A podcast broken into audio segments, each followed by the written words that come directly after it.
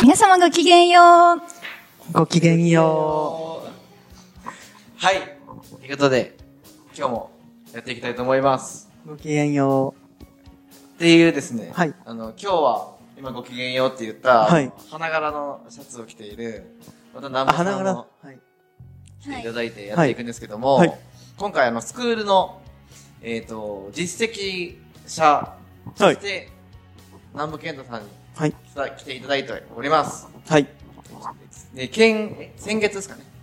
先月結構稼いだと、物販で。あ、そうなんですかはい。はい。ちなみに売り上げどれぐらいでした先月の。売り上げ物販の売り上げ。物販の売り上げは250万ぐらいです。おもうじゃないです。はい。で、あらりであらりは120万ぐらいです。 ?120 ですかはい。あそこから、半分。そうか。そだから250が売り上げで、はいそのうち120万があらりになって、う。はい。そこから、えー、せっぱえっと、なんていうんですか、パートナーたちそうとですやってるんで、そすれを分け分けして、はい。だいたい60ぐらいっ万ぐらいの頃みたいな。てことですね。はい。おー。60って言ったらあれですよ、もう会社員の3人分ぐらいですよ。 3人分はい。そうですね。そうですね 20×3。は ?20 ですでしたね。い。前は。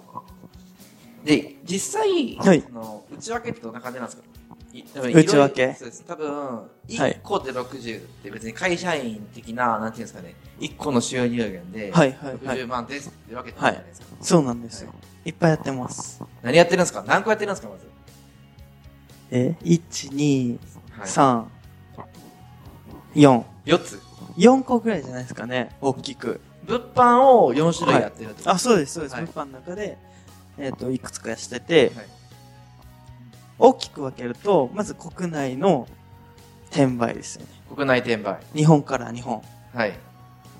長谷川さんの家から、あのー長谷川さんの服とかね、結構、はいマニアには希少価値がつくと思うんですよ。マニア。はい。長谷川マニアとかやったら高く売れるじゃないですか。だからそういった感じで、国内から国内。はい。ちょっとわかんないと思うんで、あのー簡単に言うと、あのー、アマゾンとかね、楽天とか、そういった、あの、サイトがあるじゃないですか。はいはい。そこのものを、例えば、ハリーマアプリ、うんメルカリとか、はいラクマとか、モバオクとかはいで販売する。はいっていうのをやってる。それが一つですかそれが一つです。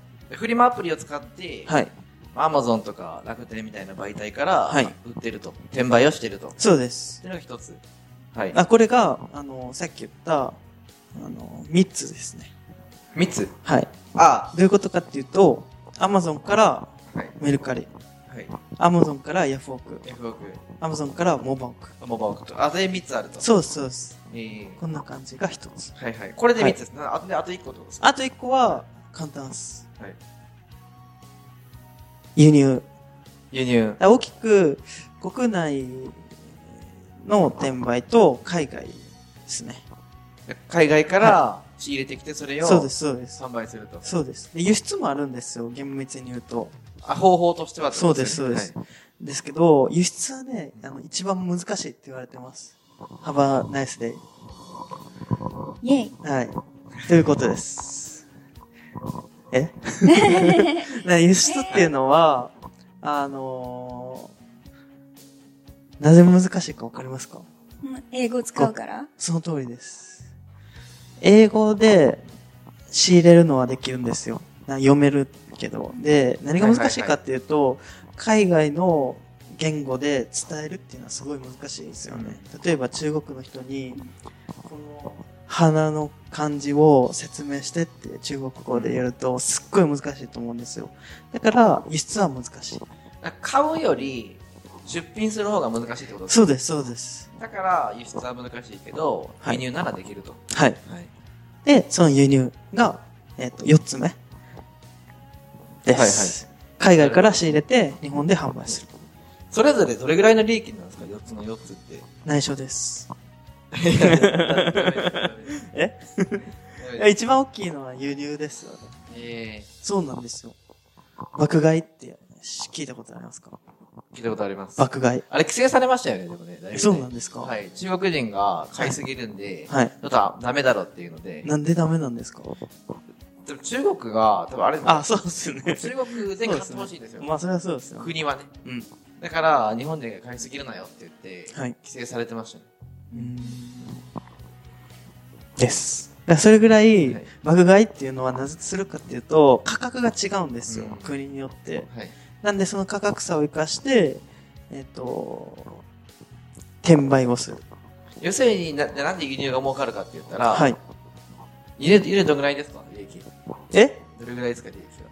利益は8割か7割ぐらいですね。ああ、ってことは200、 100え ?120 の8割だったら、90万ぐらい。そうですね。多分それぐらいだと思いますけど。えー、でもほとんどじゃあもう、輸入のそうです利益。っていうがこ大とできいですね。それがなんでかって言ったら、はい。まあ、利幅が大きいからっていう。そうなんですよ。なるほどですね。はい。え利益率ってあれどれぐらいなんですか50を超えます。じゃあもうそしたら、え一品の価格どれぐらいですか仕入れが500円。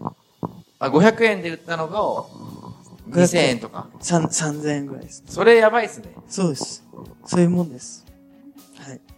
でこれあんま言ったらダメなんですけど、はい楽天とかアマゾンで売ってる中国製品っていうのは、そういう感じですね。あそうですよねめ。っちゃ僕もねキュー、ト前ね、あの、カフスを買ったんですよ。家具カフス。知知らないですか家具カフス。カフスって何ですか手首ですかあ知ってますあはい。いい、わかりました。あれね、アマゾンで買ったんですよね。はい。で、えっとね、1個は多分1000円ぐらいするやつを買ったんですよね。はい。でもう1個は100円ぐらいのやつを買ったんですよ。はい。でね、あれ届いて分かったんですけど、絶対中国製品ですよ。いや、そんなあの100円のやつ は。もうまずね、軽いっす。まあそうですね。で、若干なんか錆びてるみたいはい。な。そういうのありますよね。まああります。はい。でもまあやっぱり、仕入れ価格が安いんで。まあそうですね。まあ安い、いや安いっすよね。で、まあ別に使えないかっていうと全然使えるんで、はい僕も使ってますけど、それは。そしたらそれぐらいで、えその4つですかね。そうですね。4つをまあやってました。なるほどっす。はい。実際それパートナーさんって何人ぐらいいるんですか3で人や。ってるんですか3人です。 ?3 人ですかまあこれ、あの、あれです。業者委託してる部分もあるんですよ。ああ。発送とか入受けっていうのをはい。なんでその人は含めてないですけど。業者委託ってのは代行業者ってことですかそうです。ああ。それは、代行業者ってどこまでどこ何をやるやるんですか入受け。ただ中国から荷物が来たら、そこに入れて、で、あの、検品して、はい。で、梱包して発送。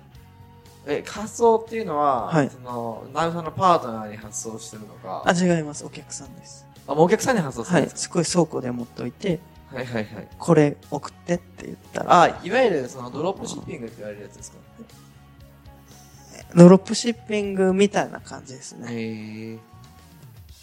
それじゃあ何を、何をしてる人がいるんですかその人を抜いたら。抜いたら、はい。リサーチ。リサーチ。あとははい、ジムですね。ジム。はい。売上管理とか。はい。あとは、あもうの、一人は。もう一人は僕のお世話役っす。ナイモさんはどこなんですか リサーチか、 ジムか、お,、はいお世話役どれですか僕は筋トレ役っす。筋トレを水曜日と土曜日にして、まあ体を鍛えていくことによって、その売り上げを上げるっていう、そういう役でえす。この3人で入ってるんですかこれ、それは。え筋トレする役は、そのはい3人で入って、中に入って入ってないんですよ。よ。別枠です。入ってないんですかお金ですね。お金面。え、南部さんは何え、じゃあ、じゃあえ今言った3人の中に南部さんはいないんですかいないです。だからまあ教えるって感じです。あー最初に教えてだかあらげリて。サーチする人と、はい。ジムと、ジジムと、もう一人なんですか、えっ、と、僕のお世話役です。それ入れなくてよくないです かそれ、それ入れました、この3人の中に。入れ、入れ入れます、入れます。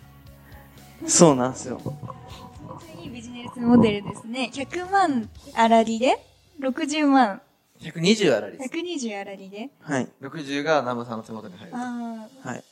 やりましょえ、それ、あ、おせえ、それ、あれ何なんですかそれリサーチする人と、う。はい。ジム、ジムって何なんですかジムって。ジムってだから発注とかっすよ。要はこれが売れたんで、あ、じゃあリサーチする人っていうのは、はい。この商品がいいよっていうのをはい。言うだけで、あの、仕入れはしないじゃないです仕入れしないです。か。あ仕入れはしない。はい。で、で、それをし仕入れる人がいて、実際がその人が自分ですよね。そうです、そうです。はいあ、そう、あと、その他のやつもやってる、もらってるから。そうだわ。はいはいはいそうそうそう。でもう3人目は何なんですかおお世話役って ことですよねいや、だから、あのーお世話役ですよ。その人は、まあ、リーダー、そこの。ああ、そのマネージそこのマネージメントをしてるってことですね。はいはい。で、南部さんはお世話役のお世話をしてるんですかお世話をしてもらってるっていう感じですね。なのにお金が入って くる。きそれも、ブラック企業ですよね。いやいやいやいやいやいやいや。そういうことです。まあ、でもずっとしてるっていうのと、あの、結構ね、なんか環境はい。の部分で、はありますね。今一人で一応やってますけど、情報とか、まあ、なかなか難しいじゃないですか、最初。わからないですよ、はいそはいもそも。そういうのを、まあ、一個ずつ教えてもらったっていうのはありますね。はい。え、じゃあ輸入の売ってる場所ってどこなんですかまあ、これはいろいろです。あ、いろいろ Amazon アマゾンでも売ってるんですね。ちょっとだけ。はい。あとは、フリマアプリですね。が多いです。あとはね、まあ、裏技使ってます。裏技。裏技。うんちょっとルール裏技ちょっと僕若干知ってるんですよね。えそうなんですか わかんないですけど。わかんないですかあの、観点としてはね、自分が打ったらダメなんですよ、もああ。う。売ってもらうんですよ。ですね。はいまあ仕組み化ですよね。そうで結局は。す。売ってもらう。はいえあと、あれは、えーどこが一番売れてるんですか結局、販路的に言ったら。フリマアプリですあ、。フリマアプリが圧倒的に売れますね、やっぱり。相性がいいんですよ。うーん。それ、フリマアプリって、はいその、なんていうんですか、自分の手元に届かずに、はいでできるんですかちえっと、こ海外から。あ、できます、家でできます。写真もらえるんで。あ、それは、だ代行業者にもらえるんそうです。あ、そうなんですね。はい。それだったらめっちゃいいですね。そうなんですよ。じゃあもう実質、有在庫であれながら無在庫なんですね。はい。有罪庫です。ですね、有罪 庫なんですけど、うん無在庫みたいな感じですよね。そうですね。あもの別、にあ、そうそう、家には物届かない。届かないですってこと届かないでですす先に払うっていうぐらいですね、およね。金。なるほど。というような感じをまあやってますね。あとは無在庫を、あの、石ちゃんに教えてもらったりして。 石ちゃん。石ちゃんはいうちのうちの 石ちゃんに。昨日も聞いたんですよね。裏技を。詳しいですよね。詳しいですよね。うん。最年長やけど。 OK です。はい。最後に、じゃあ、月に120万、は売り上げ250、アラリー120、い。はい。筋トレするだけで60万稼いだ、違南部さ んのはい。転売で稼ぐポイントをあと1分45秒でお願いします。ポイントはい。ポイントポイント。難しいこと言うな。さっき言った環境ってのじゃないですか。環境、情報、はい。気合、気合、根気、根気。継続、はい。筋トレ。じゃないですかね。違いますだって簡単なんですよ、やることは。簡単なんですけど、差が出るわけじゃないですか。その差はね、基本的には今の部分ですね。環境によ,、による部分と、あとは自分の作業の量による部分。と、最後は、長谷川さんみたいな、あのー部分ですよね。どんな 仕組み化の部分です。最後はね、結局、そうそう、レバレッジ効かせるって言って、最後はできるだけ働かずして売り上げを上げないといけない。そうっていうとこ行き着くんですけど、それをやろうと思った時に、仕組みの部分を作ればいいかなと。なぜかというとね、限界があるんで、一人でやると。結構きついんですよ。なんで、その3つじゃないですか。環境、気合、仕組み。えらい最後絞られましたね。 根気継続とかななくなりましたけど、大丈夫ですか、そういうことじゃあ環境とはい。仕組みとと、根気。根気。はい。この3つがあればはいいけると。全然余裕です。はい。ぜひじゃあこの3つ意識してはい。やっていってもらえればと思います。はい。ありがとうございます。とうございます。